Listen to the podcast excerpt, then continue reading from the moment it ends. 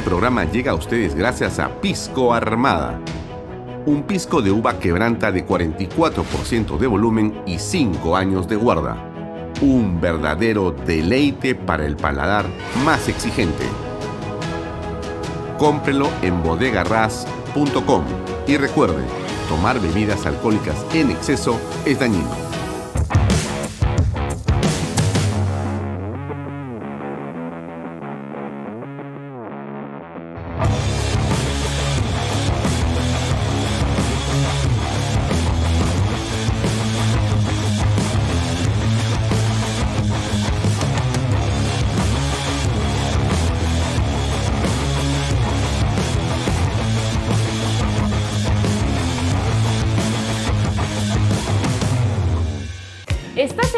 De la vivienda soñada? Esta noticia es para ti. Ya comenzó la preventa de la segunda etapa de los departamentos de las Lomas de Yura. Seguro te estás preguntando cuánto cuesta. Gracias al bono de techo propio de 43.312.50 soles, tu departamento te sale a tan solo 85.087 soles. Es para no creerlo. Donde puedes vivir como siempre soñaste en el único proyecto de techo propio en Arequipa. Los departamentos cuentan con tres dormitorios, sala, comedor, cocina y un baño. Todo dentro de una urbanización privada y ya consolidada. No lo pienses más, no hay nada como tener tu vivienda propia y dejar de pagar alquiler, independizarte y vivir tranquilo en un proyecto que lo tiene todo. Agua potable las 24 horas del día, luz, desagüe, alumbrado público, áreas verdes, pistas, veredas, seguridad y lo más importante cuenta con título de propiedad. Y eso no es todo, también contará con áreas comerciales y colegios. Recuerda que comprar una vivienda es la mejor herencia que le puedes dejar a tus hijos. Contáctate ahora mismo con el área comercial y sé parte de las lomas de Yura. ¿Qué tal amigos? ¿Cómo están? Muy buenas noches o buenas tardes. Bienvenidos a una nueva edición de Bahía Talks por Canal B, canal del Bicentenario. Gracias por estar con nosotros, gracias por acompañarnos, gracias como todas las noches o tardes por estar pendientes de este programa y lo que comentamos y hacemos y decimos aquí y las entrevistas que tenemos. Varias cosas. Hoy tenemos un programa con el padre Omar Sánchez el padre Omar Sánchez, eh, es uno de los sacerdotes que además promueve una obra muy importante que es el hogar de las bienaventuranzas. Y eh, el padre Omar va a conversar con nosotros a las 7, quizá un poco antes, para tocar varios temas que, por cierto, tienen una enorme actualidad hoy. Tienen que ver lo que pasa eh, en el mundo el enfrentamiento del grupo terrorista Hamas que ataca, asesina a inocentes civiles, eh, papás, mamás, abuelos, personas de la tercera edad, ancianos, niños, de una manera salvaje, cobarde. Bueno, todo eso genera obviamente un desasosiego en toda la sociedad, genera un terror, hay mucha gente que no quiere ver las noticias por lo que está pasando, pero también hay una oportunidad para poder ver las cosas desde otra perspectiva. Bueno, vamos a ver qué perspectiva nos ofrece el padre Omar, qué es lo que nos puede decir al respecto, cómo analiza él lo que ha ocurrido y está ocurriendo allá, pero también qué reflexión podemos hacer para nosotros, para nuestras familias, para el país, para todos los que estamos involucrados en general en la vida. ¿Qué podríamos hacer? ¿Qué podemos esperar? ¿Qué podemos pensar? ¿Y qué pedir? ¿Qué pedir a Dios? Bueno, vamos a hablar con él este, extensamente, con el padre Omar Sánchez. Él, como usted sabe, hace un esfuerzo muy importante desde este hogar de las bienaventuranzas, donde tiene un eh, trabajo social de enorme importancia, con eh, personas que tienen eh, enfermedades terminales, ayuda a otros que no tienen hogar o provee alimento a diversos colegios o nidos o cunas. Es un trabajo muy importante. De eso vamos a conversar también con el padre Omar, como les digo, en unos minutos más. Bueno, la guerra está en su máxima expresión. Eh, estamos en medio de una serie de eh, imágenes que son muy dolorosas como preocupantes. Eh, usted recuerda que hemos estado hablando en las últimas horas sobre lo ocurrido con este kibbutz, esta zona en Israel, este campamento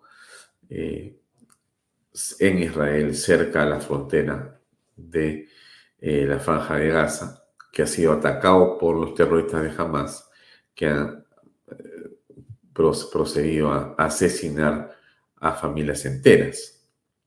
Ayer le mostramos una eh, testimonio de un general que estaba ahí comentando que esto no es guerra, ¿no? Esto es simplemente una masacre, ¿no? Acá lo ponemos nuevamente. It's not a battlefield. You see the babies, the mother, the fathers in the bedrooms, in the protection rooms, and how the terrorists kill them. It's not a war. It's not a battlefield. It's a massacre. It's a terror act activity. So you can look it about in, on yourself. It's something that I never saw in my life. It's something that we used to imagine as our grandfather and grandmother in the pogrom in Europe and other places. It's not something that happened in the, in the new history, in the new history.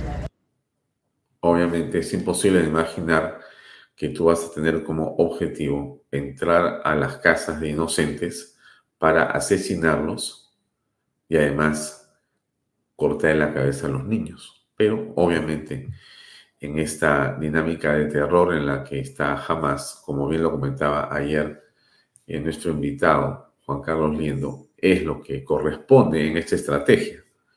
Hamas no tiene una lógica de territorialidad, no tiene una lógica de eh, conquista de objetivos de carácter militar, sino tiene una lógica de terror, de amedrentamiento de eh, tortura y de salvajismo. Lo que hemos apreciado aquí, eh, amigos, es básicamente una dosis descontrolada, fanática, enfermiza de fanatismo y de criminalidad. Es imposible imaginar a una persona con sus cuatro sentidos en una, o sus cinco sentidos en una acción demencial de esta ferocidad. Realmente es muy, pero muy, muy penoso. Eh, hoy día, durante toda la mañana, hemos escuchado las sirenas a través de Internet, por supuesto, lo que está pasando en Israel.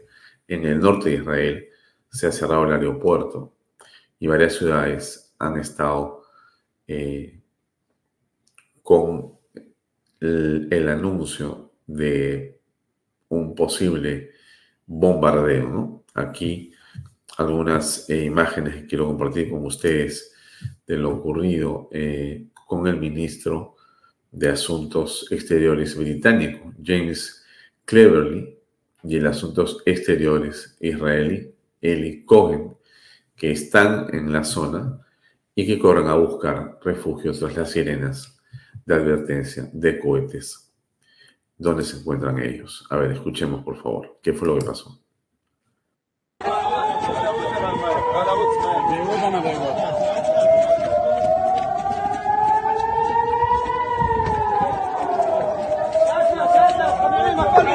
Kur'an-ı Keneslerler, Kur'an-ı Keneslerler.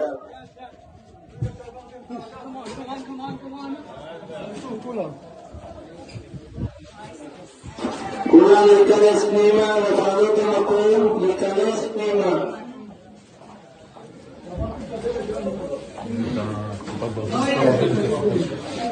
Evet.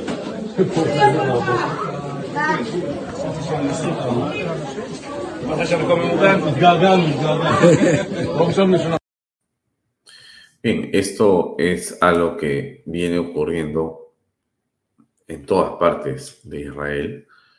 Eh, tienen ustedes acá una imagen de Haifa, una ciudad también muy... Miren ustedes.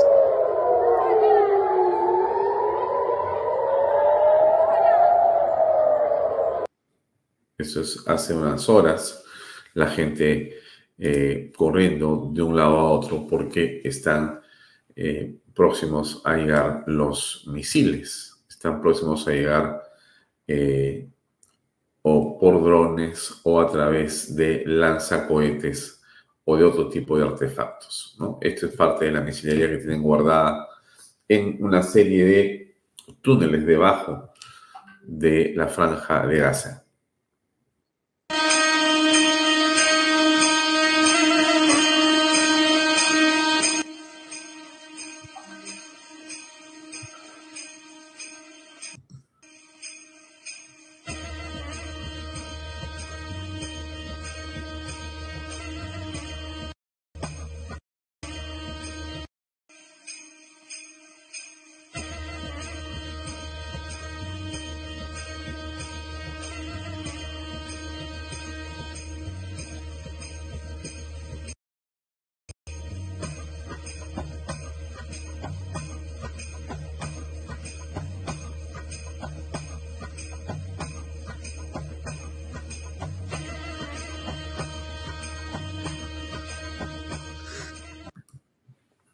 Lo que existe en este momento como peligro eh, permanente. Están ahí y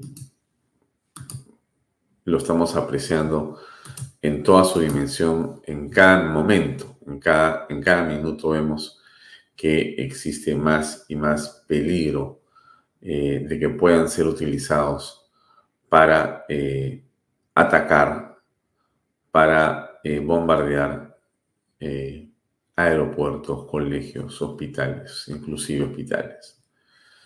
Eh, a ver, ¿qué es la cúpula de hierro? ¿no? Es importante conocer cómo funciona esto de la cúpula eh, de hierro, pero antes que nada, mire usted cómo han estado hoy y en las últimas horas trabajando en eh, crear el terror, disparando misiles contra Israel desde la franja de Gaza.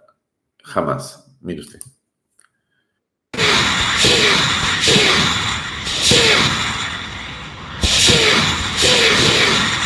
Thank you.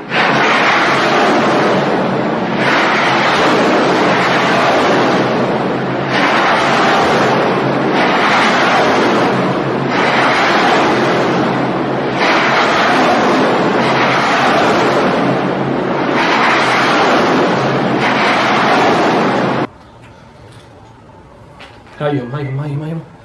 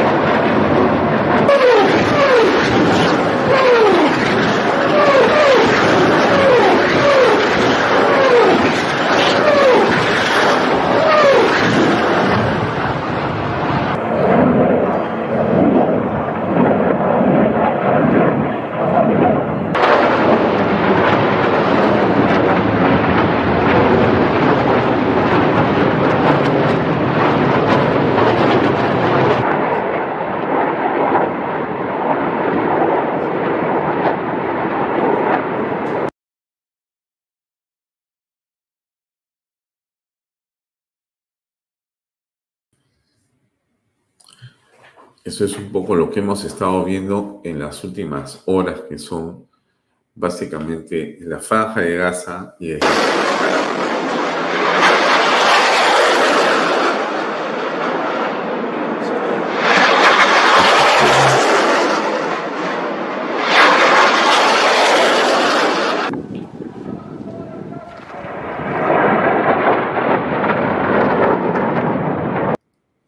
Bueno, ¿cómo funciona el domo de hierro? ¿Cómo se protege eh, Israel de estos misiles? A ver, veamos, por favor. El escudo antimisiles cúpula de hierro es un sistema de defensa diseñado para destruir cohetes, proyectiles de artillería o drones dirigidos a zonas pobladas en pleno vuelo. Puede funcionar bajo cualquier condición meteorológica y es capaz de interceptar misiles a una distancia de entre 4 y 70 kilómetros. La primera batería fue instalada en marzo de 2011 cerca de la ciudad de Beersheba, en el sur, a 40 kilómetros de la franja de Gaza. Desde entonces se han desplegado otras baterías con el objetivo de defender todo el territorio israelí. Un tiro enemigo en un radio de 70 kilómetros es detectado por uno de los radares móviles del dispositivo. El tipo de misil es identificado y su trayectoria analizada por un programa de gestión de combates y control de armas. Este calcula el punto probable de impacto. Si el proyectil se dirige a una zona habitada, el sistema decide interceptarlo. Los blancos son abatidos en pleno vuelo en unos segundos por uno de los tres lanzadores de misiles de la batería, cada uno equipado con 20 misiles. Según el ejército israelí, entre 75 y 90% de estas operaciones son exitosas, con un costo estimado de 50 mil dólares por disparo. Se imagina usted, ¿no? Por cada disparo que salva la llegada de un misil enemigo, se gastan 50 mil dólares. Hay que decirlo así, ¿no? Qué buen negocio del que ha hecho este sistema antimisiles. Al final todo es un negocio, ¿no? También la guerra, por cierto. Eh, ¿Qué fue lo que dijo ayer, entre las muchas cosas que comentamos?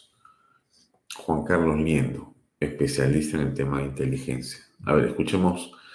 Eh, esta es una guerra ideológica, se parece Sendero a Hamas. A ver, escuchemos a Liendo en eh, su reflexión y su conocimiento, por cierto. Violencia, no, de barbarie animal que se ha visto en este, en este eh, ataque terrorista tiene como única respuesta el exterminio total de la capacidad de Hamas, en este caso en la Franja de Gaza, que incluye eh, eh, eh, el, desplazamiento obligado y masivo de dos millones de personas. Digamos, aquí va a cambiar el escenario del Medio Oriente, va a cambiar la naturaleza de la Franja de Gaza. Entonces, técnicamente la única opción de que Israel sobreviva es que elimine toda capacidad militar que implique la limpieza de la franja de Gaza. Ese concepto ha sobrepasado a, cómo uno de los servicios de inteligencia más importantes del mundo ha venido enfocando el problema de la seguridad y eso va a tener efectos alrededor del planeta Tierra. Claro, les parece imposible imaginar cómo es que ha ocurrido esto en uno de los cuatro ejércitos más importantes del mundo, mejor organizados, más eficientes, y con unos servicios de inteligencia, el Mossad, que es escuela para todo el planeta. Cuando usted dice que ha estado cerca del Mossad o ha trabajado en el Mossad, los ojos se abren a todos, o se le abrían hasta el día sábado. Hoy día decir que uno ha estado cerca del Mossad ya es un descrédito.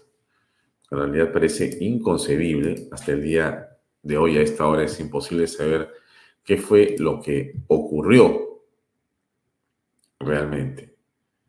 ¿Cómo es que eh, este grupo terrorista, por más dinero que haya tenido y por más planificación, terminó sobrepasando espacios donde no pasa, pues, pero ni un gatito? Donde si vuela una mariposa lo detectan los sensores, las cámaras automáticamente, donde hay cientos o quizás miles de personas que están vigilando en puestos haciendo permanentemente eh, pruebas y simulacros para que todo esté perfecto, con sensores, cámaras, con equipos, con helicópteros, vehículos de transporte, pero todo eso el sábado en la mañana apareció como desconectado, completamente, durante horas, porque esto no ha sido pues eh, hecho en 15 minutos, en una hora. Durante 4, 5, 6 horas no ha habido respuesta. ¿Por qué? ¿Qué fue lo que ocurrió? Bueno, sendero es, como decimos nosotros, este, jamás, ¿no? Jamás es sendero, se parece mucho, ¿no?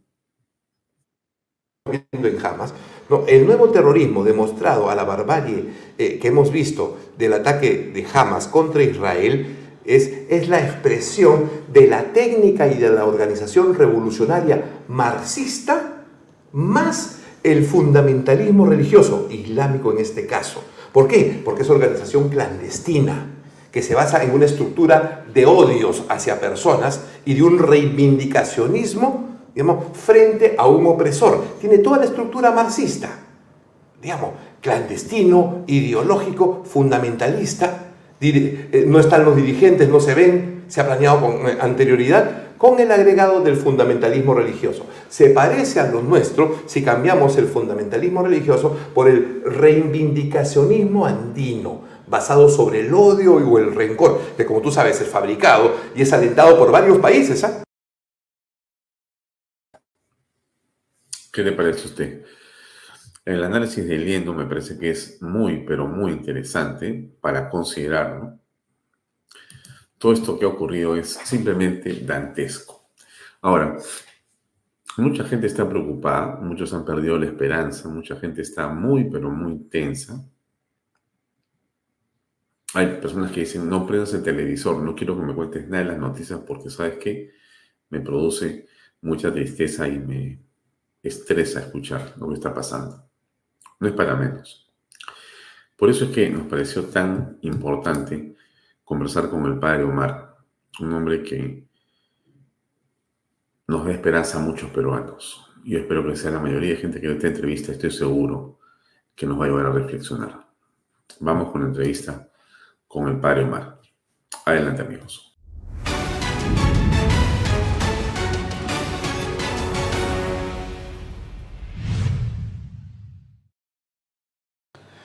Bien amigos, como lo habíamos anunciado, estamos con el padre Omar, que ha tenido la gentileza de venir a nuestros estudios para poder conversar sobre la coyuntura nacional, pero en esta oportunidad sobre la internacional.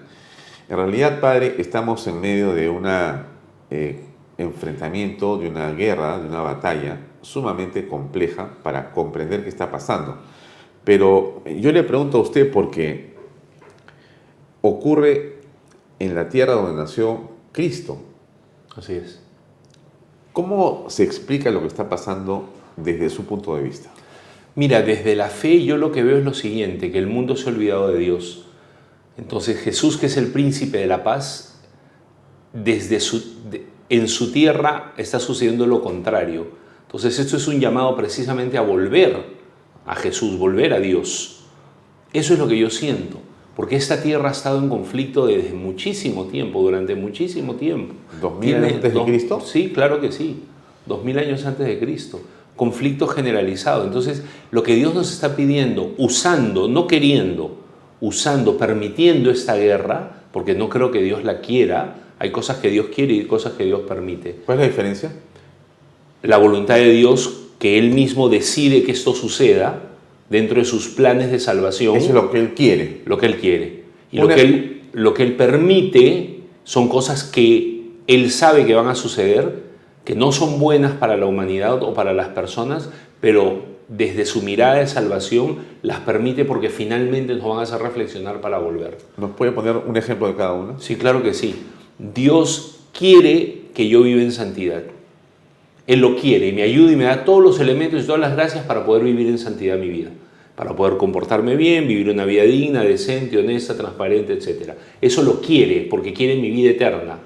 Dios que permite situaciones como el COVID, por ejemplo, más allá del origen, lo permite para que el mundo reflexione, cosa que no creo que haya pasado. Creo que no hemos aprendido nada de la, de la, de la pandemia del COVID.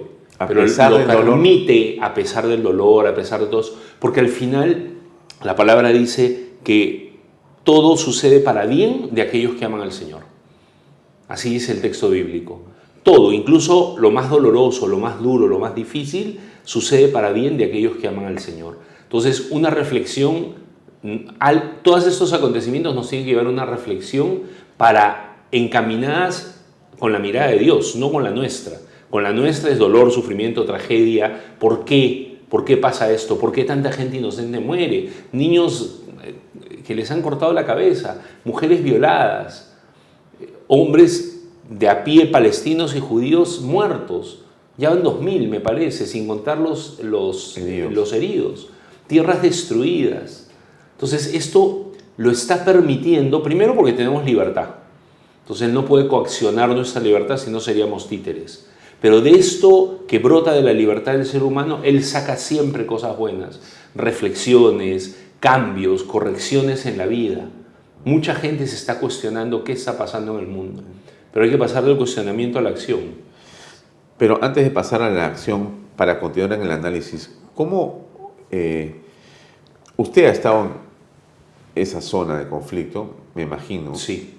Eh, ¿Cómo aprecia lo que está pasando ahí en este momento? Realmente parecería imposible que a un país que tiene creo que uno de los mejores secretos del mundo y un eh, equipo de inteligencia que también brilla por su eh, especialidad, eh, le ha sorprendido esta madrugada de terror. ¿Tiene usted alguna interpretación de lo ocurrido? Sí, mira, primero creo que no hay que comernos la narrativa de las, de las redes sociales y las noticias eh, comerciales, CNN, todas estas historias están manejadas, hay una narrativa manejada desde arriba que quiere dirigir nuestra mirada hacia un punto. Eh, lamentablemente a nivel político tan alto, a nivel mundial o- o incluso de, de estamentos que no conocemos como el nuevo orden mundial, que desconocemos completamente cómo funcionan, se mueven cosas, piezas sin interesarle al ser humano, no le importa el ser humano. Creo que las Torres Gemelas fue un ejemplo de esto. Y ahora esta guerra, como muchas otras cosas, como el COVID, como esto que está pasando en Israel, eh, eh, está manejado desde un nivel que nosotros desconocemos. Yo no creo que Israel, que tiene eh, una capacidad de, de- de, mm, táctica, de prevenir, se le haya pasado una cosa como esta. Yo creo que a nivel político muy alto se conocía lo que estaba pasando, pero se están buscando fines, otros fines que benefician a personas particulares y que todo se mueve hacia el tema económico. Tristemente, el ser humano vale una bala. O sea, ese es el valor del ser humano ahora para toda esta gente. ¿Me entiendes? O sea- hay intereses económicos muy grandes sobre el territorio de Israel y sobre el territorio palestino. O sea, usted no ve aquí una discusión sobre el territorio o sobre la religiosidad o el pensamiento religioso, sino usted ve que hay detrás un interés fundamentalmente económico de gente que no está ni siquiera presente en el espacio palestino o el espacio israelí en este momento. Así Puede es. estar en un penthouse en algún lugar del mundo Así mirando eh, el desenlace de esto. Así es, para, para caer como lobos rapaces a devorar lo que queda. Definitivamente, una cosa es el pueblo de Israel y el pueblo palestino que tienen principios religiosos, creencias, que sí consideran que esta lucha es una lucha religiosa, una lucha por derechos, por territorios, eh, eso, es una cosa, pero a nivel más alto políticamente no, no es esa la razón de la lucha. Ahora, eh, lo ocurrido el día sábado en la mañana, el asesinato de jóvenes que estaban en un concierto al aire libre, la entrada a los kibbutz, eh, el asesinato a madres de familia, padres de familia, ancianos, a niños, la decapitación de eh, criaturas. Eh, ¿Qué puede justificar este tipo de acciones? Nada, no hay ninguna justificación para eso. El tema es que yo diferencio al pueblo palestino del grupo terrorista Hamas. ¿no? Hamas es capaz de hacer cualquier cosa, así como lo hizo Sendero Luminoso en el Perú. Exactamente igual. Si te das cuenta, esto que hemos visto ha pasado en el Perú. Han degollado niños, han violado mujeres, han matado gente de toda edad y no les importó absolutamente nada. Entonces, el pueblo palestino tampoco quiere la guerra. El pueblo palestino es un pueblo pacífico, que siente que tiene derechos que le han sido conculcados. ¿no? Ya ese es un tema mucho más amplio. Pero eh, no me sorprende porque de jamás puedo esperar cualquier cosa. ¿Me entiendes? O sea que aquí eh, el pueblo palestino está como carne de cañón en realidad, en el fondo. De alguna manera sí, mucha gente del pueblo palestino no quiere jamás en Gaza, no quiere jamás en su territorio, aunque los de jamás son palestinos, pero no los consideran referente de lo que ellos sienten, aunque pueden, como pasó en el Perú, ¿no? Mucha gente no sentía que los métodos de Sendero Luminoso eran correctos, sin embargo coincidíamos en que habían brechas que este grupo terrorista había aprovechado para su objetivo, destruir el Perú. ¿no? Es lo mismo allá.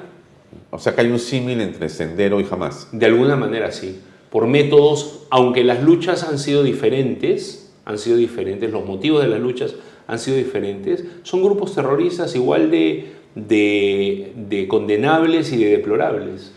¿Cómo se explica los apoyos que tiene, por ejemplo, esta guerra? Jamás eh, directamente tiene el apoyo de Colombia, de México, el silencio de Chile, Venezuela y otros países internacionales, otros países del mundo en general. ¿Cómo ese apoyo internacional, cómo lo aprecia? ¿Qué, qué, qué ve ahí usted? Bueno, no espero nada diferente de Venezuela, ni de Chile, ni de, ni de México, ni de Colombia. Los que presiden esos países tienen, la misma línea. Entonces no se sorprenda uno que estos países apoyen a un grupo terrorista cuando tienen en sus gobiernos a gente pro-terrorista, socialista, comunista. ¿no? Entonces no sorprende en lo absoluto que apoyen a Hamas. ¿no? no sorprende en lo absoluto. Ellos también están mirando desde su lugar qué beneficio van a lograr. No es un apoyo altruista o, de fondo de, de pensamientos similares, etc. No es esa la razón del apoyo es más, es más ideológico y creo que de alguna manera buscan algún interés. Y el pronunciamiento contra Hamas debería ser mucho más severo de todo el mundo, de parte de todo el mundo, porque es un grupo terrorista reconocido como tal. O sea, hay que diferenciar eh, la violencia de Hamas y los eh, requerimientos o solicitudes del pueblo palestino. Usted dice claramente que son dos cosas distintas. Sí. O sea, Hamas trata de representar lo que ellos creen como grupo terrorista, que es lo que siente el pueblo palestino y lo que cree el pueblo, pueblo, palestino. Pero nadie los ha elegido para que hagan eso. Nadie los ha, no es un grupo democráticamente encargado de hacer eso. Fue elegido en 2006 y nunca más hubo elecciones, ¿no? Nunca más hubo elecciones, sí. exactamente. Entonces, tendría que haber algo nuevo, ¿no? Tendría que haber una renovación de todo esto para, para ver si realmente el pueblo palestino quiere esto. Pero no parece haber un fin pronto, porque lo que vemos es que eh, el ejército israelí ha llamado a reservistas, son cientos de miles los que están acumulados, y avanzan sobre la franja de Gaza, avanzan sobre Palestina, sobre la ciudad. Eh, ¿Qué va a ocurrir? Mira, el poderío israelí bélico es tremendo, ¿no? Es tremendo. Así que creo que va a ser una masacre, creo que va a ser una, un genocidio, porque tampoco Israel puede jactarse de ser un país muy pacífico. Israel ha estado muchos años sobre Palestina, acosando, matando, grupos de judíos sionistas, grupos de judíos eh, de, del sionismo talmúdico han estado encima de, de, Gaza y el pueblo de Israel siempre.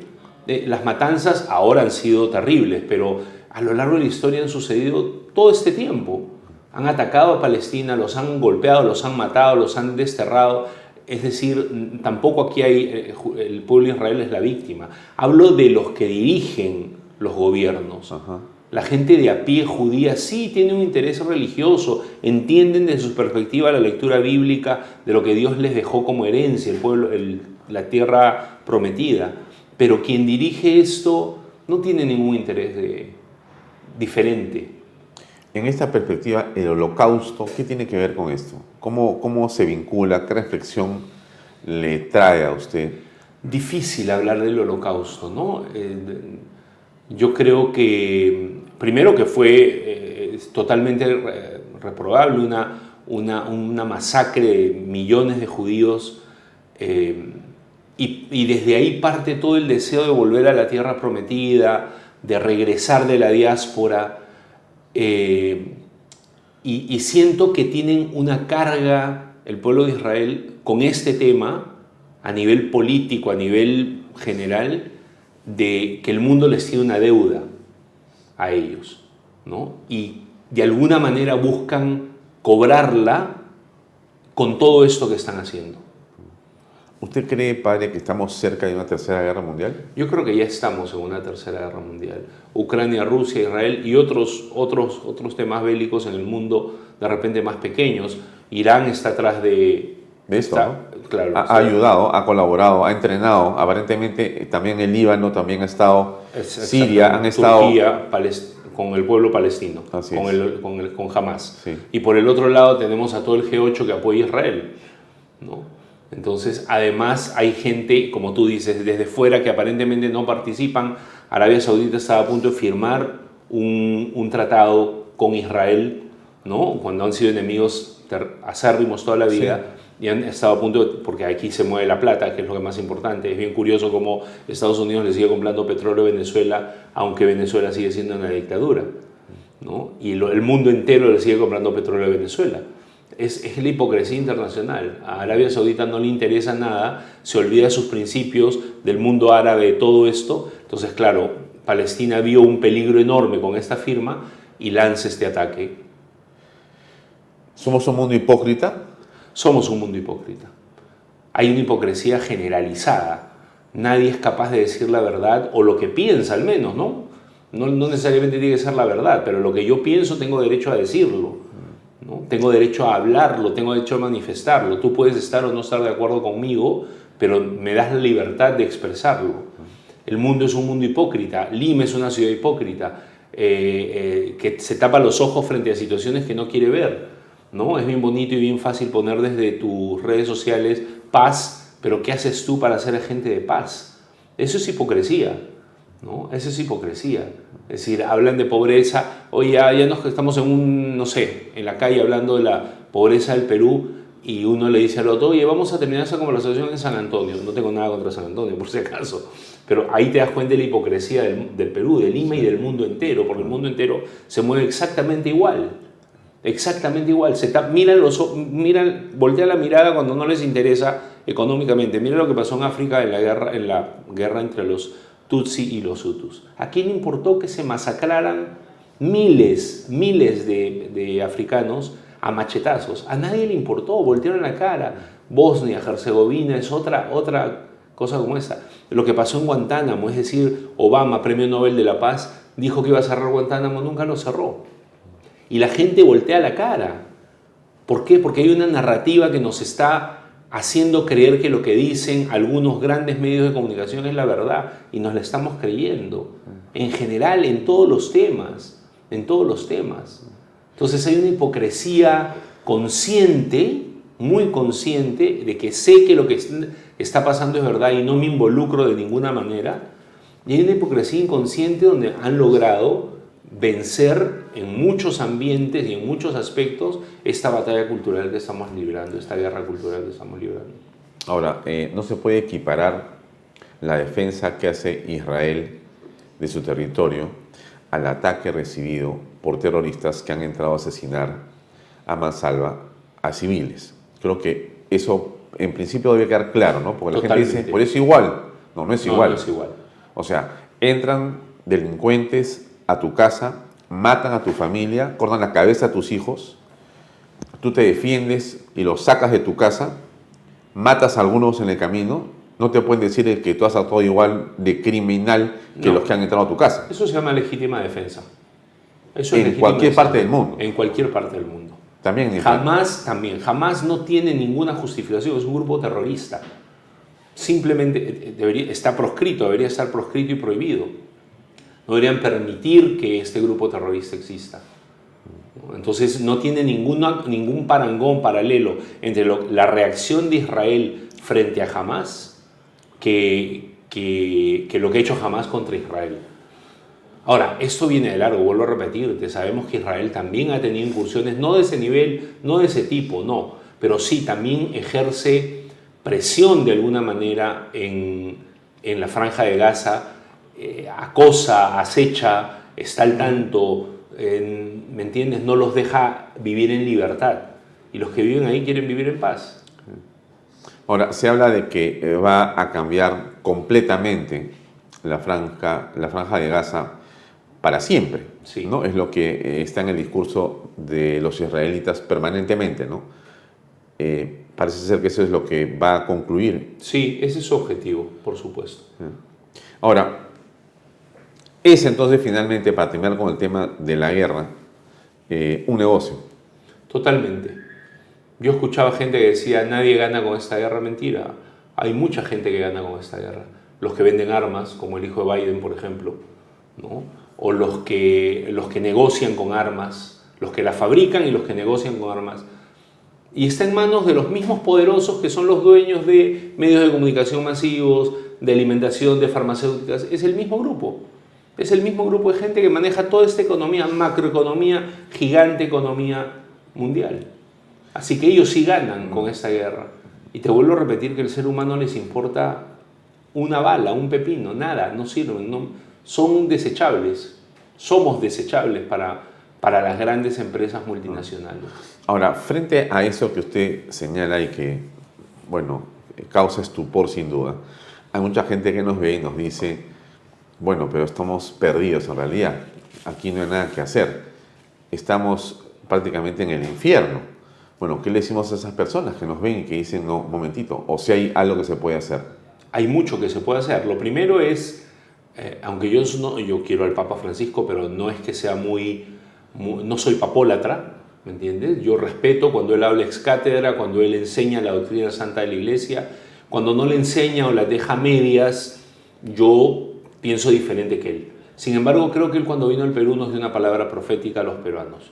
Nos dijo, no dejen que nadie les robe la esperanza. Eso es lo que está pasando en el mundo. Nos están robando la esperanza, en el mundo entero. Estas frases las escucho continuamente. ¿Qué hago yo desde mi posición frente a los grandes poderosos? ¿Qué hago yo frente a todas estas, estas, eh, estas ideologías y estas grandes multinacionales que se meten, informan, educan con mis hijos? Yo voy a dar una respuesta bien sencilla.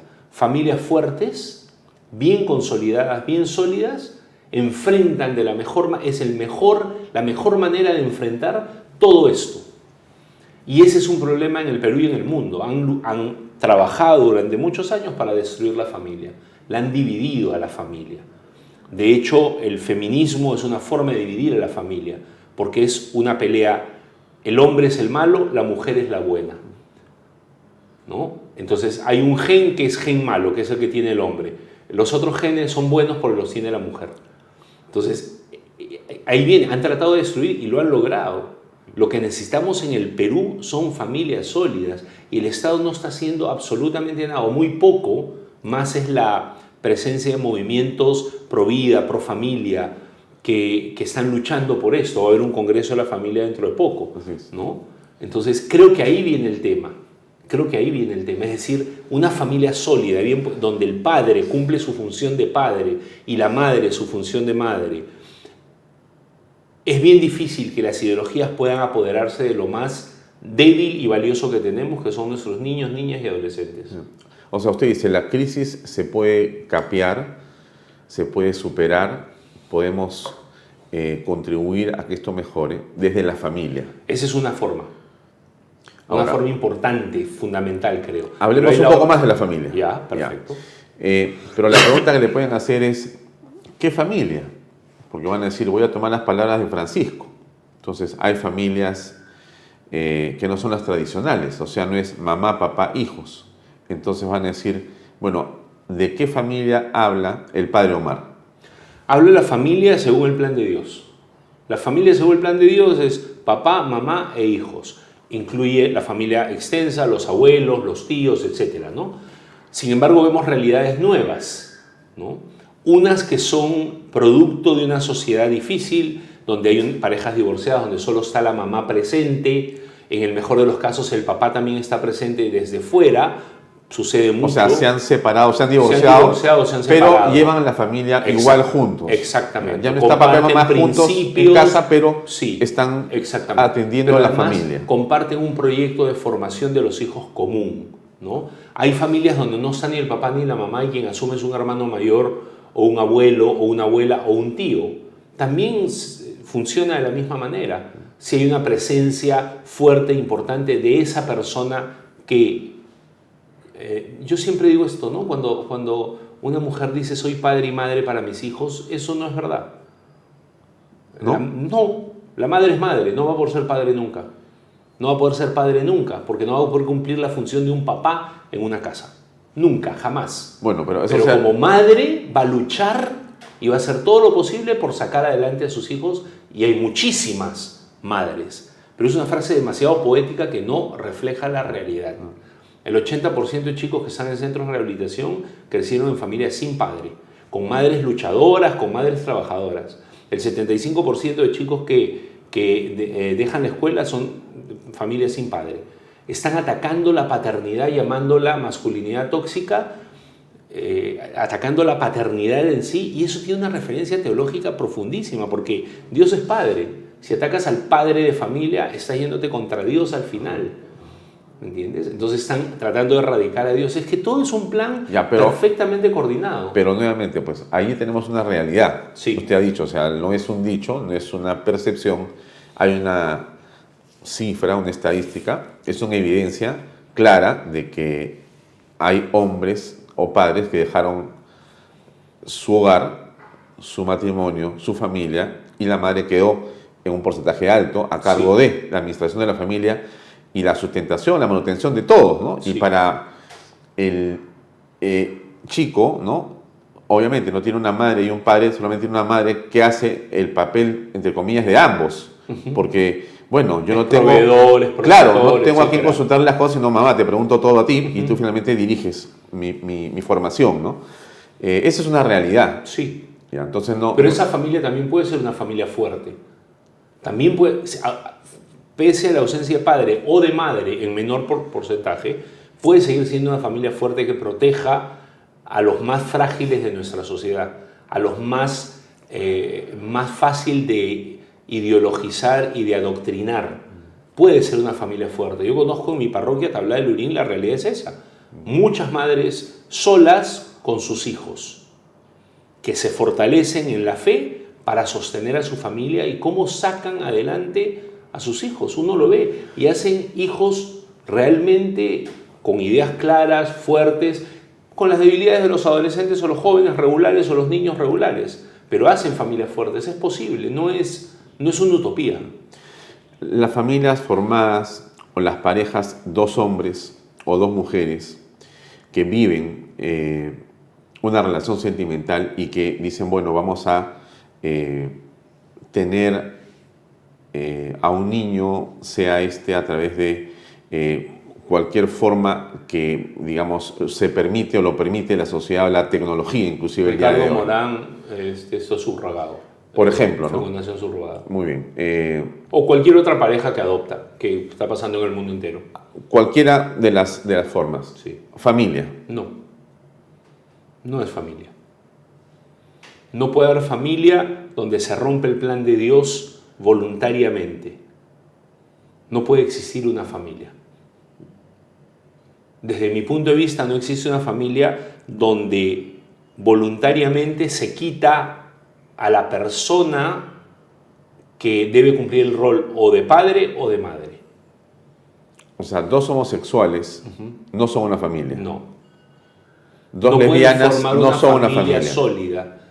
No pueden formar una familia que proteja, porque ellos viven precisamente esas ideologías. Francisco, ¿qué dice al respecto el Papa? Uy, No, pero es él ha importante. dicho el otro día, he escuchado un comentario que ha dicho que se les puede bendecir, no lo ha dado como orden, que probablemente se les pueda bendecir, pero seguirán viviendo en pecado.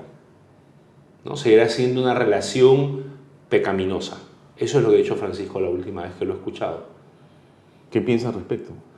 Que no se les puede bendecir. Para bendecir a una persona, a una, a una familia, a tienes que estar en gracia, en gracia de Dios. Si no estás en gracia de Dios, puedes recibir una oración, pero bendición como sacramental no puedes recibirla, porque al romper la gracia con Dios, rompes el vínculo que te une con Él, que pasa con, en cualquier situación, no solamente en las parejas homosexuales, pasa en una persona que vive en pecado, pasa en una persona que vive en en convivencia sin matrimonio religioso, desde la mirada de la Iglesia Católica, por supuesto, te estoy hablando, de la enseñanza cierta de la Iglesia Católica. Ha roto el vínculo con Dios por el pecado en el que vive, entonces, ¿cómo recibe la gracia de la bendición de Dios? No pasa la bendición de Dios.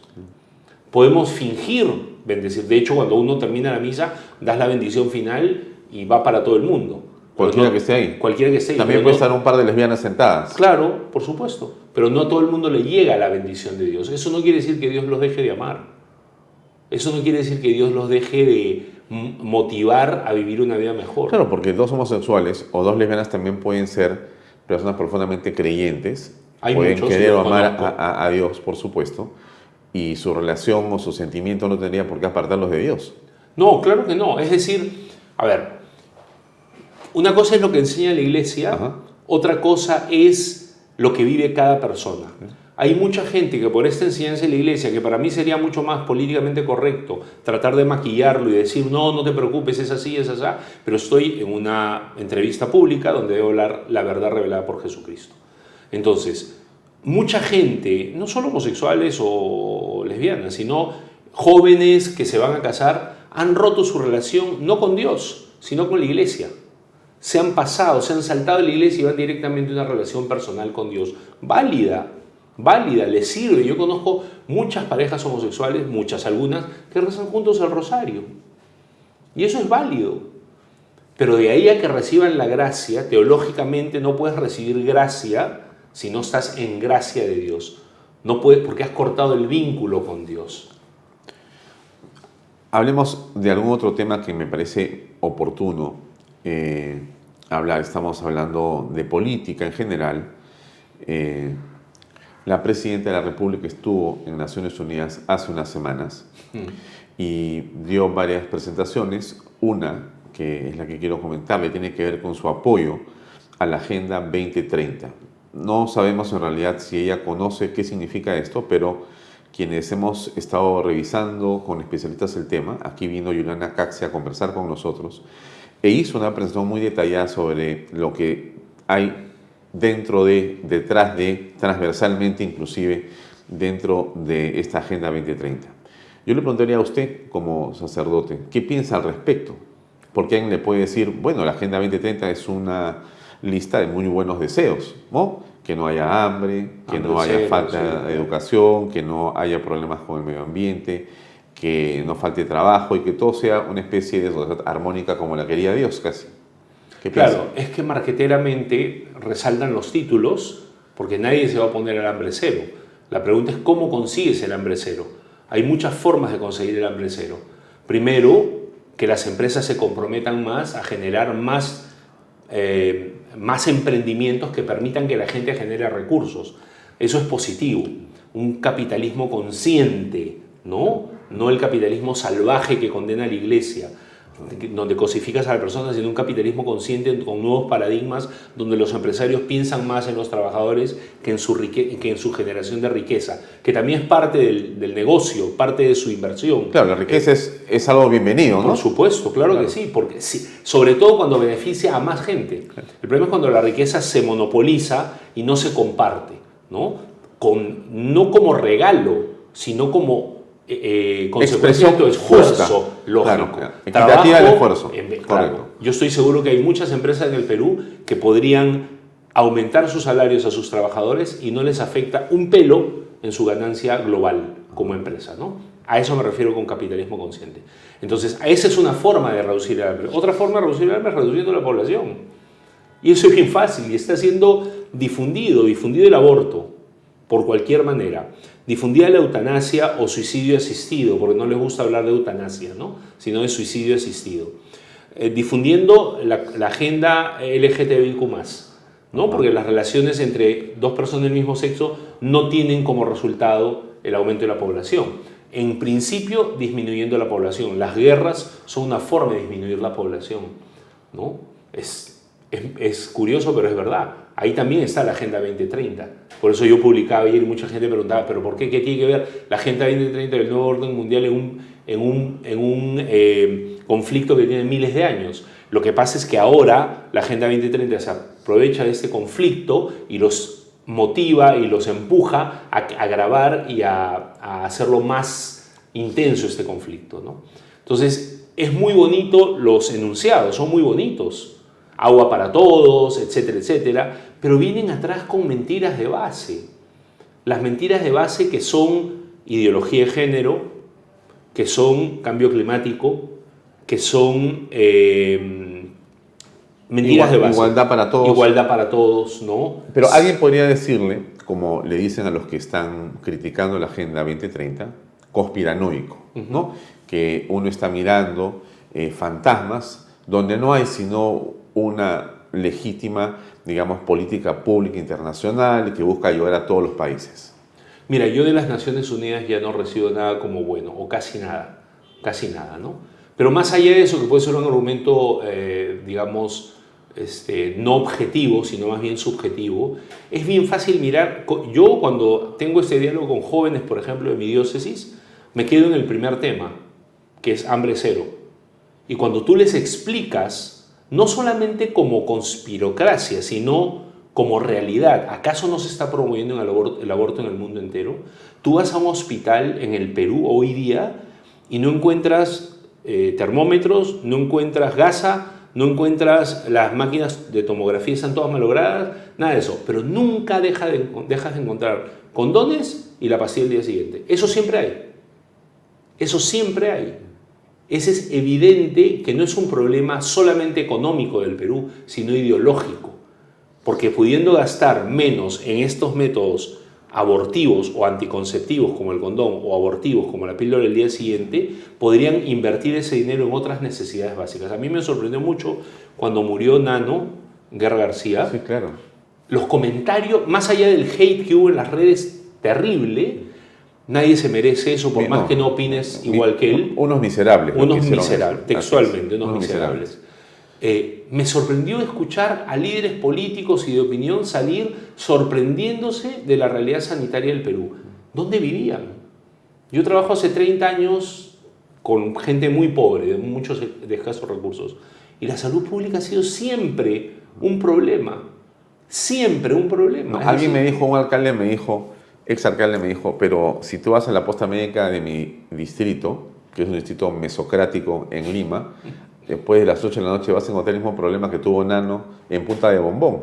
O sea, en el país el tema sanitario, conversamos con Sillones hace unos días acá, es un negocio. Por supuesto. Y el negocio está que no funcione, para que funcione al frente. Claro, que es, es privado. increíble. Que es privado. Sí. Claro, por supuesto. Pero además en este caso, increíble que un par de ministros anteriores cancelan un convenio con la Sauder que tenía esa posta médica con 11... Dos gobernadores regionales, gobernadores regionales. Dos gobernadores regionales, es. sí, es verdad. Así es. Con 11 médicos 24 horas al día. Por un tema ideológico. Nada más. Sí, porque Nada no quieren que la empresa privada sea Así la es. que se lleve el rédito, Así aunque es. le sirva a la población. Ah, No le es interesa. impresionante. No le interesa, no les interesa. Por eso te digo que el ser humano vale tan poco o que quien entre en política se, se como decía Rubén Blades, ¿no? la política no es cochina, lo que hace es sacar la cochinada que hay en el corazón de las personas.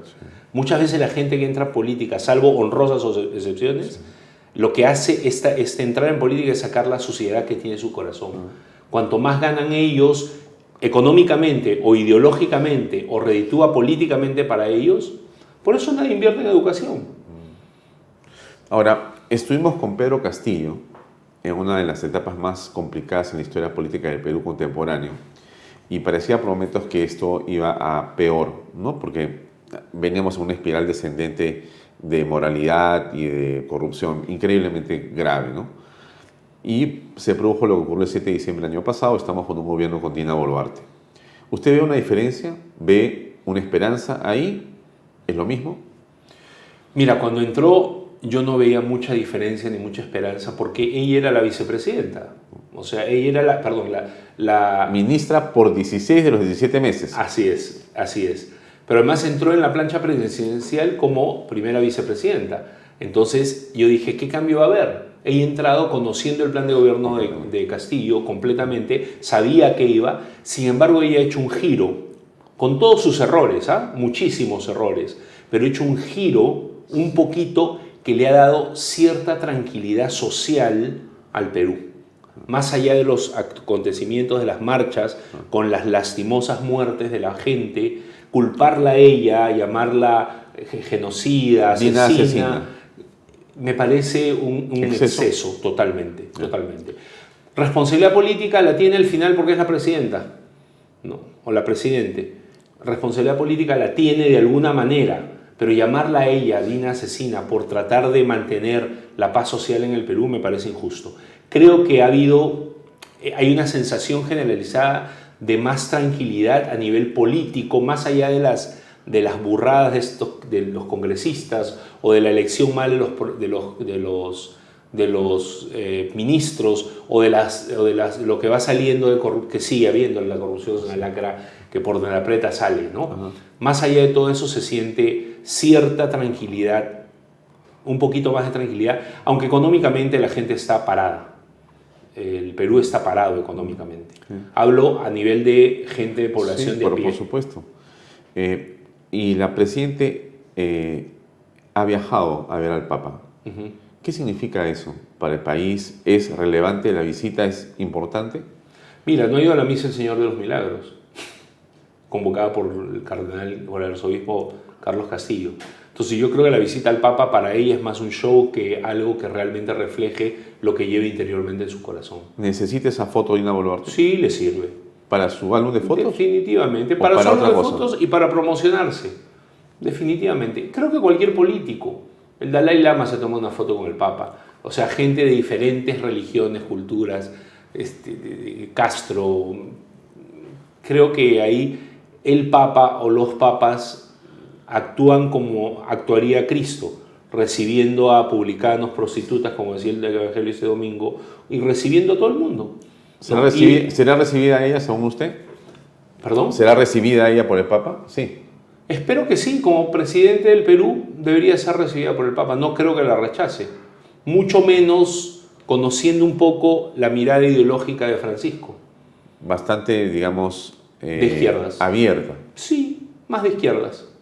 Más de izquierda. Sí, por supuesto. ¿Es un papa izquierdista?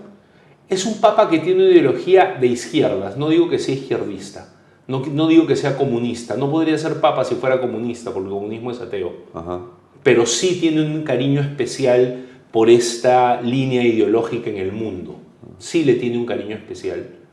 ¿no? Creo que está muy asustado con que Milei gane las elecciones Argentina. Sí, claro. Este, Juan Pablo era muy distinto, ¿no? Sí, Juan Pablo era muy distinto. Ratzinger, ni, qué decir. ni qué decir. Bueno, Juan Pablo venía de una dictadura comunista en su país por muchos años. Sabía lo que era el comunismo.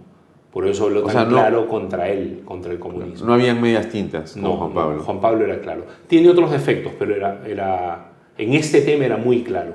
Además era muy firme sobre la doctrina de la iglesia. Francisco deja muchas cosas al aire. Yo estuve en la JMJ recién ahorita, en la Jornada Mundial en Portugal, con jóvenes de mi diócesis, y eh, como eco de las reflexiones, mucha gente, muchos jóvenes, cuando conversábamos, estábamos en, un instituto alojados con mexicanos y españoles, jóvenes y la reflexión general era, qué lindo lo que ha hecho el Papa, que Dios nos ama como es. Eso es bonito y es verdad, es cierto, Dios nos ama como es.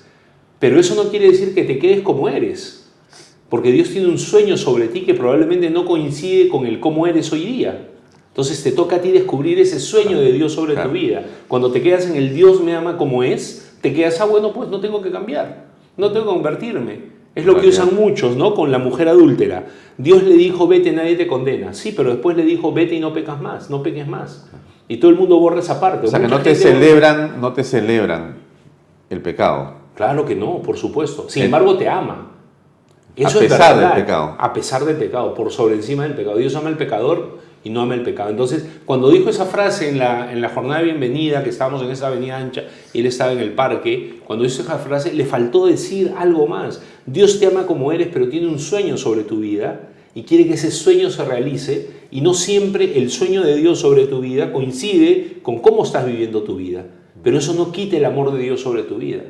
Siempre se quedan estas frases eslogan marqueteras, sobre todo con los jóvenes. ¿no? En Río lo sentí mucho más fiel a la enseñanza de la iglesia, mucho más motivador. Que también estuve en Río de Janeiro con él, precisamente porque eh, Benedicto murió y él entró de papa. ¿no? Entonces estuve con él y sí tuvo frases mucho más atractivas para los jóvenes, como no balcones la vida, por ejemplo. ¿no? no la mires desde arriba, sino métete a la vida y a las realidades temporales como joven desde tu lugar. Ese tipo de frases, por ejemplo. ¿no? Aquí fue, eh, cada vez se vuelve más... Eh, Pero acá, acá fue, diría yo, brillante, ¿no? El Perú. Sí, Sí. Por lo digo, menos generó en un momento determinado ese, esa frase de la esperanza fue sí, una frase. Y además fue la misa final, la misa y clausura. Claro. Aquí en el, Que no te roben la de esperanza. ¿no? Sí, que no te roben. no- fue hasta una frase profética, porque ahí venía el COVID, venía el otro COVID, Pedro Castillo, se nos venía todo esto. Sí. Entonces, al decirnos no dejes que te robe la esperanza, estaba profetizando que en los siguientes años ya vienen tratando de robarnos la esperanza, pero que se venían cosas muy fuertes, Claro, claro. muy fuertes, Sí. que nos podían robar la esperanza, Sí. como peruanos. Sí. Ahora, eh, antes de, concluir, quisiera preguntarle por dos temas. ¿no? Uno es, eh, ¿cómo le va a usted en su esfuerzo, que es titánico y reconocido por todos en la sociedad, eh, con las bienaventuranzas? ¿Cómo, cómo camina eso? Eh, ¿Cuánta gente está atendiendo ahora? ¿Cómo le ha ido? Mira, como es una obra de Dios, va siempre bien. Siempre va bien, porque las obras de Dios siempre va bien. Esa obra no es mía, no es la obra del Padre Omar, es la obra de Dios, la Asociación de las Bienaventuranzas. Eh, ¿Tenemos que lucharla más? Sí, tenemos que lucharla más. La obra ha crecido muchísimo, ¿no? En 15 años ha crecido muchísimo. Ha aumentado el presupuesto porque tenemos más residentes y más proyectos. Por ejemplo, originalmente era una casa de acogida para personas con habilidades diferentes en abandono, con enfermedades psiquiátricas o enfermedades físicas. Eso continúa, pero hemos pasado en 15 años de tener dos a tener 317 residentes. No entiendo. ¿De dos me dice? Claro, comenzamos con dos hace 15 años. Hoy día tenemos 317 residentes. O sea, usted le da desayuno, almuerzo, comida y vivienda y demás facilidades a 317 personas. Sí, además de lunes a viernes, desayuno, almuerzo y merienda, dos meriendas a 200 niños en guarderías infantiles que están en el Cerro de Tablada. Adicionalmente. Adicionalmente. O sea, usted lleva 200, y 200 pica me- meriendas. comidas, comidas saludables, completas, desayuno completo, merienda, almuerzo completo y merienda a 200 niños de guarderías infantiles. San Gabriel, San Miguel y San Rafael, que están en el cerro para que las madres o padres puedan salir a trabajar y dejar a sus niños en una guardería hasta los 5 años, antes de que comiencen su etapa propiamente escolar, antes del primer grado. O sea, son 500 personas, además de los 120 trabajadores o voluntarios que viven con nosotros. Todos los días comen 650 personas en la casa. Y nunca falta. Nunca falta, gracias a Dios nunca falta. Es decir, yo siempre hago este, este, siempre hago este comentario, cómo Dios es tan providente que los últimos 10 años, podría decir yo, no he comprado un kilo de arroz con plata directamente recibida. Eso es un reflejo. Y el arroz, desde mi mirada espiritual y católica y peruana, Dios nos ama tanto que sabe que comemos mucho arroz. Entonces nunca falta. El peruano sin arroz no vive. Sí, pues. Nunca falta. Nunca ha faltado el arroz. Puede faltar papa, pero no puede faltar arroz. Exactamente. Y cuando ha faltado la, la gestión que tenemos que hacer, porque también se trata de que Dios pone el 100%, pero nos pide el 100% también a nosotros. Claro. Entonces todo el equipo se compromete. Tenemos la Casa Hogar con 317 residentes, dentro de los cuales está el Hospital de Cuidados Paliativos o el Centro de Cuidados Paliativos que se llama Dulce María, Miski María, donde tenemos ya 57 personas postradas en cama en fase final de su vida, de alguna manera. Hemos construido la panadería que está generando, produciendo y sobre todo educando, formando y dando trabajo. Además, dos talleres nuevos, uno de electricidad financiado por Parque del Recuerdo y otro de gasfitería financiada por Bainza, empresa peruana. ¿No? Este, tenemos el colegio que estamos construyendo el segundo piso, ya hemos tenido el primer piso durante dos años, se paralizó porque quien nos financia es el mercado de pulgas, la Asociación de Alegría del Corazón, se paralizó, luego hemos retomado, estamos terminando el colegio por inaugurarlo, tenemos en convenio con el Estado, y funciona muy bien, un centro de salud mental comunitario, porque el problema de salud mental es gravísimo, nosotros ponemos el local, ellos ponen los profesionales y el CIS y todo esto, eh, trabajamos con cerca de 230 ollas comunes, no es que las alimentemos completamente, pero compartimos con ellos varios proyectos eh, de ayuda de todo tipo. Nos acaba de llegar una, una donación enorme de cerámicos de todo tipo, saldos de una empresa de, de cerámicos y ellas felices vienen a recoger porque así eh, enchapan su bañito, enchapan el piso, no importa que sean diferentes colores. ¿Los etcétera. vende usted no? No, no. se Ah, usted los regala. Sí. Ya. La- costeamos el transporte, tres trailers de plataforma trayendo muchísimos pallets, Ya. ¿no? Y se los regalamos. Ya. Se los regalamos. No, incluso la empresa nos dijo que podíamos venderlo. No había ningún problema. Ah. Pero en la situación que está viviendo el Perú me parecía incorrecto venderlo. ¿Cómo va con los food trucks, estos camiones de eh, reparto de comida que usted estuvo eh, organizando? ¿Cómo Nosotros tenemos un food truck que sale todos los viernes en la noche. Ah, ¿lo sigue haciendo? Sí, sí, no paramos, no hemos parado. Damos 200 raciones de comida a... O sea, además de lo que se me está contando que hace usted los viernes, se va con su vehículo Sí. a entregar estas Sí. eh, raciones de comida a la gente que está en la calle. Sí, a gente de calle, a gente de calle.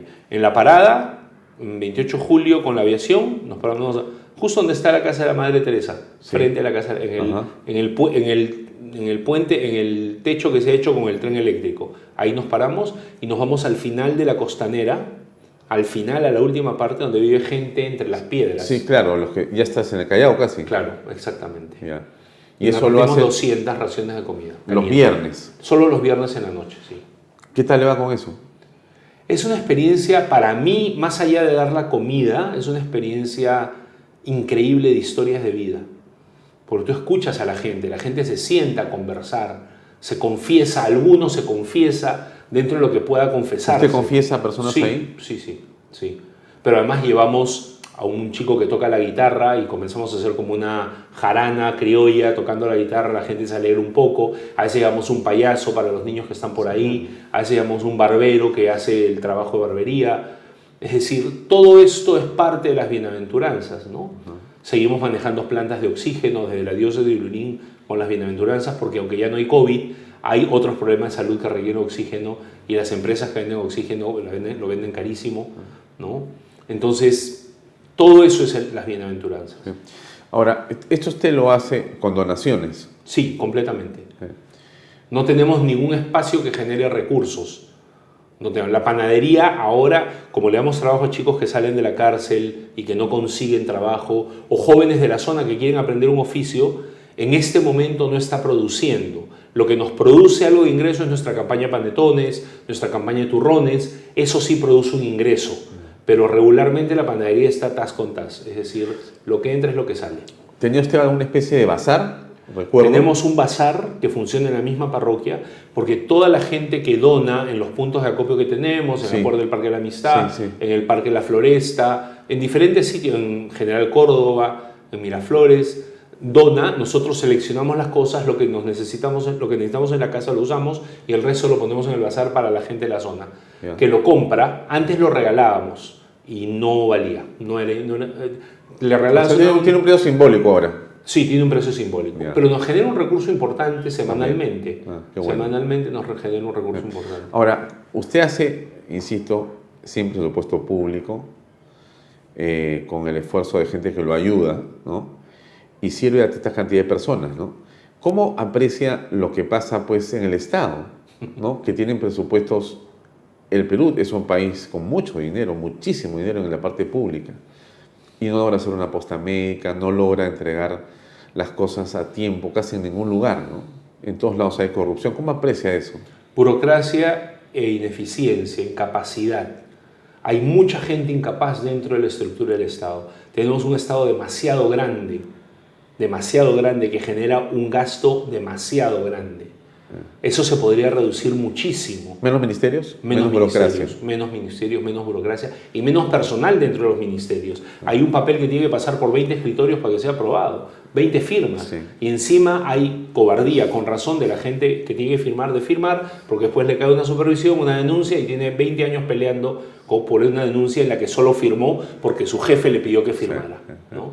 Eso es. La otra que yo te iba a decir cuando hablamos de cómo enfrentar este problema en la familia es el martirio creo que estamos en época de martirio, es decir, en la capacidad de enfrentar los ataques, de repente no un martirio como se conocía antes de dar la vida, que te queman vivo, que te ponen como antorchas, como los primeros cristianos, Nerón y los primeros cristianos, o te sueltan las fieras reales, leones, osos y todo para que te masacren, sino el martirio diario de enfrentar a los enemigos de la sociedad a pesar de recibir denuncias. Yo tuve- me cayó una denuncia el 6 de diciembre del año pasado, el día anterior al golpe de Estado de Pedro Castillo, ¿Quién por sedición. ¿Quién los denunció? Una persona, un, un aboga- abogaducho, perdón la palabra, con el respeto a los buenos abogados, exalumno incluso de mi alma mater, de la, ciudad- de la Universidad de Lima, del, era obviamente seguidor de Castillo. No solo a mí, denunció a varias personas, éramos Gersi, Sí. ¿no? Ah, sí, sí, recuerdo. Claro, Claro, ustedes claro. iban a ser detenidos Claro, y, y presos. salía el porque- golpe y al Así día es. siguiente nos detenían porque iba a intervenir el Poder Judicial. Sí, fue muy oportuno para Castillo que los denunciara. Así es. Pero, Pero terminó en nada. Sí, ya nos dieron la Sí, hace resolución. poco, Recién, sí. hace un mes. ¿no?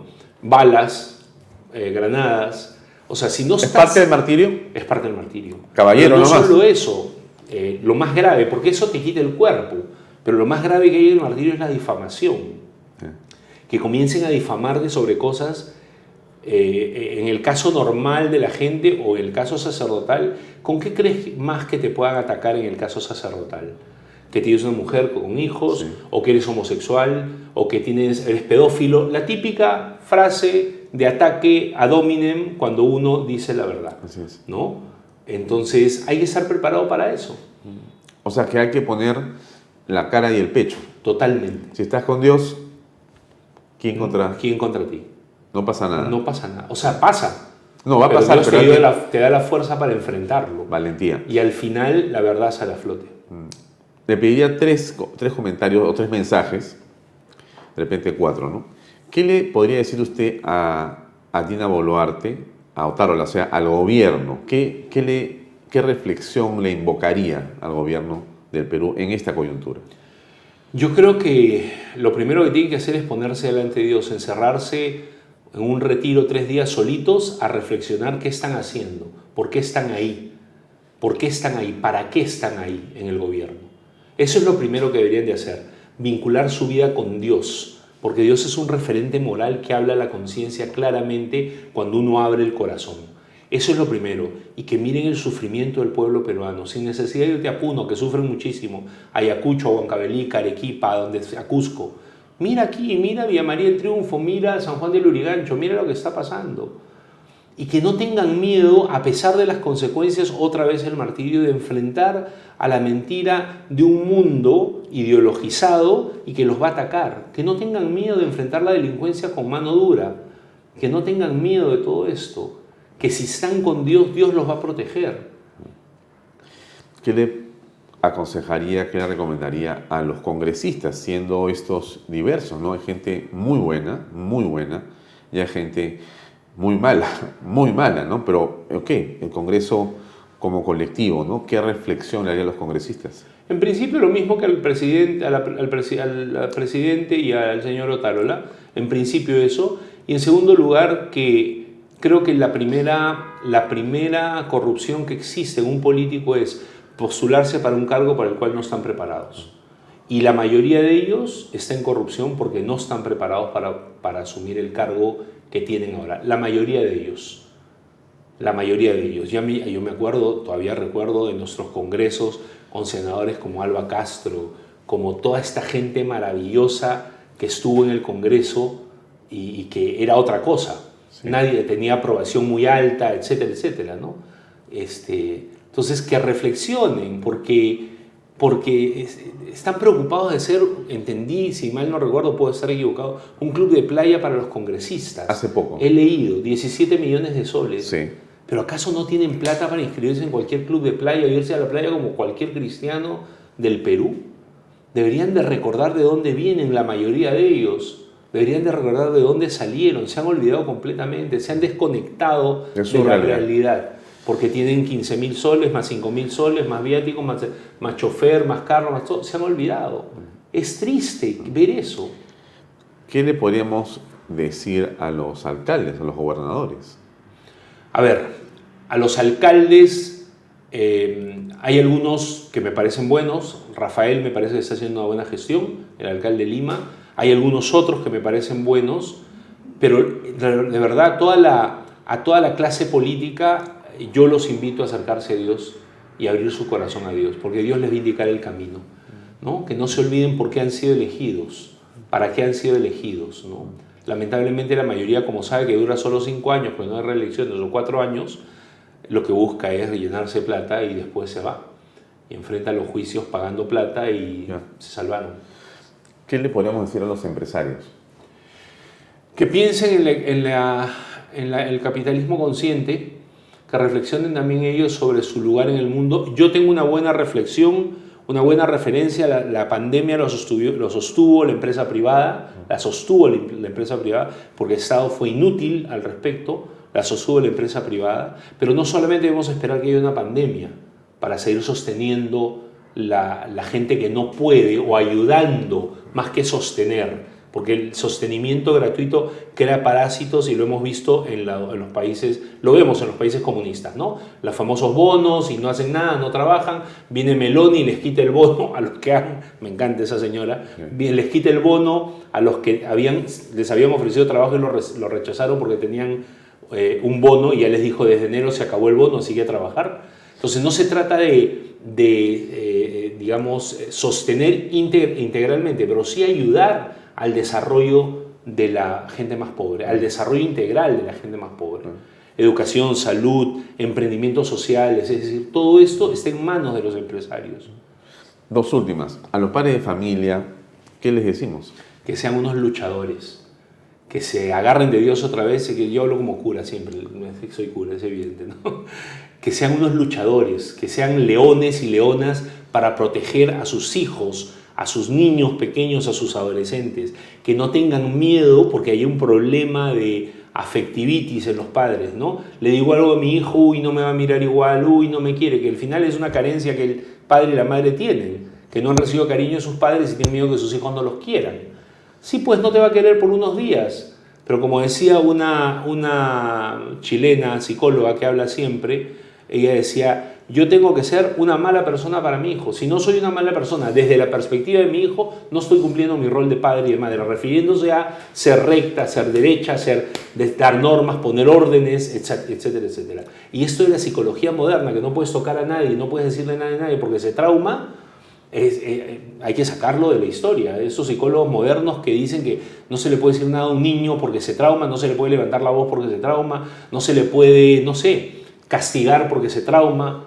Y en países hasta te denuncian. Ah, por supuesto, ahora sí. En Italia está la línea Zurra. ¿no? El niño levanta el teléfono y dice, mi papá me gritó. Viene la policía y comienzan los procesos hasta que le quitan el niño a los padres. ¿Qué le decimos a los jóvenes, Palomar? A los jóvenes que sigan en búsqueda, que no dejen la búsqueda, que miren, que miren, eh, que buscando la verdad la van a encontrar, porque Jesucristo es camino, verdad y vida. Buscando la verdad, en el fondo de su corazón lo van, van a encontrar a Dios van a encontrar a Dios. Que no se rindan, que no, que no claudiquen frente a un mundo que los quiere absorber con plumas y lentejuelas, con oropel. Están claudicando los jóvenes a todo eso, ¿no? Al nuevo iPhone, a la zapatilla de moda, están claudicando, están cayendo como cuando echas baigón y comienzan a caer las moscas, así están cayendo los jóvenes, claudicando a lo más valioso que tienen ellos, que es su rebeldía.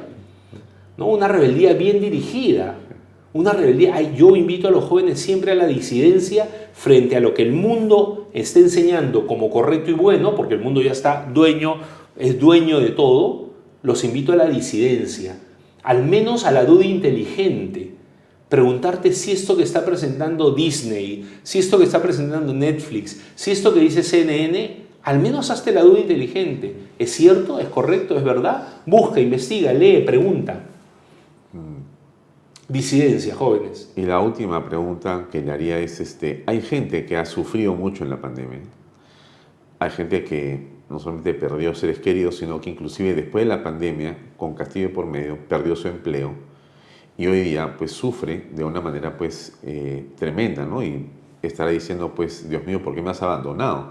Y mucha gente dice, bueno, ya no quiero ir ni a misa porque siento que Dios me dejó, porque perdí a una madre, a un padre, a un hermano, a un esposo, a un hijo, no tengo trabajo y me siento realmente pues este, perdido totalmente, ¿no? ¿Qué le decimos a esa gente? Mira, no hay palabra de consuelo frente a una situación como esta. El misterio del sufrimiento y del dolor y de la muerte sigue siendo un misterio para el ser humano. No tiene una respuesta. La única respuesta desde la fe es mirar la cruz. Jesús también sintió lo mismo y fue luego glorificado. Entonces, después de la cruz viene la glorificación. Siempre viene la glorificación, viene la salvación eterna. La vida no termina acá.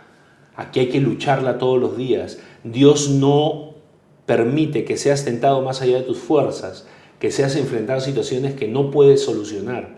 El problema es que el peor error que hacemos es soltar a Dios. A veces con razón, porque yo digo, bueno, esta persona perdió el papá, perdió la mamá, hipotecó la casa para salvarlos y los dos se murieron. ¿no? Pasado en mi parroquia, los dos se murieron. Este, se quedó solo porque los hermanos se fueron. Se quedó solo, se quedó sin trabajo. ¿Qué le dices a esa persona? Lo único que le puedes decir es mira la cruz. Ahí están las respuestas a todas estas preguntas que nos hacemos de sufrimiento, de dolor, de muerte, de soledad, de abandono de Dios. Ahí están las respuestas. Yo no puedo dar la respuesta por otro. Cada uno tiene que mirar a la cruz y encontrar la respuesta. Y ahí está la respuesta verdaderamente. Ahí está la respuesta. Muy bien, Padre Omar, gracias por su tiempo esta noche, muy amable. Gracias, por seguirnos. Muchísimas gracias. Amigos, es todo por, por hoy. Nos despedimos hasta mañana en otra edición de Vaya Talks. Gracias y buenas noches. Buenas noches. Este programa llega a ustedes gracias a Pisco Armada. Un pisco de uva quebranta de 44% de volumen y 5 años de guarda. Un verdadero deleite para el paladar más exigente. Cómprelo en bodegarras.com y recuerde, tomar bebidas alcohólicas en exceso es dañino.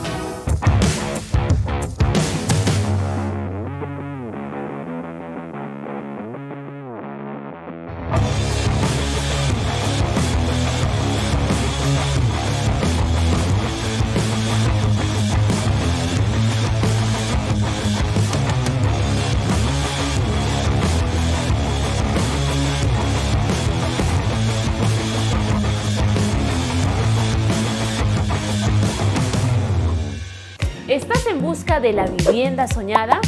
Esta noticia es para ti. Ya comenzó la preventa de la segunda etapa de los departamentos de las Lomas de Yura. Seguro te estás preguntando cuánto cuesta. Gracias al bono de techo propio de 43.312.50 soles, tu departamento te sale a tan solo 85.087 soles. Es para no creerlo. Donde puedes vivir como siempre soñaste en el único proyecto de techo propio en Arequipa. Los departamentos cuentan con tres dormitorios, sala, comedor, cocina y un baño. Todo dentro de una urbanización privada y ya consolidada. No lo pienses más, no hay nada como tener tu vivienda propia y dejar de pagar alquiler, independizarte y vivir tranquilo en un proyecto que lo tiene todo. Agua potable las 24 horas del día, luz, desagüe, alumbrado público, áreas verdes, pistas, veredas, seguridad y lo más importante cuenta con título de propiedad. Y eso no es todo, también contará con áreas comerciales y colegios. Recuerda que comprar una vivienda es la mejor herencia que le puedes dejar a tus hijos. Contáctate ahora mismo con el área comercial y sé parte de las Lomas de Yura.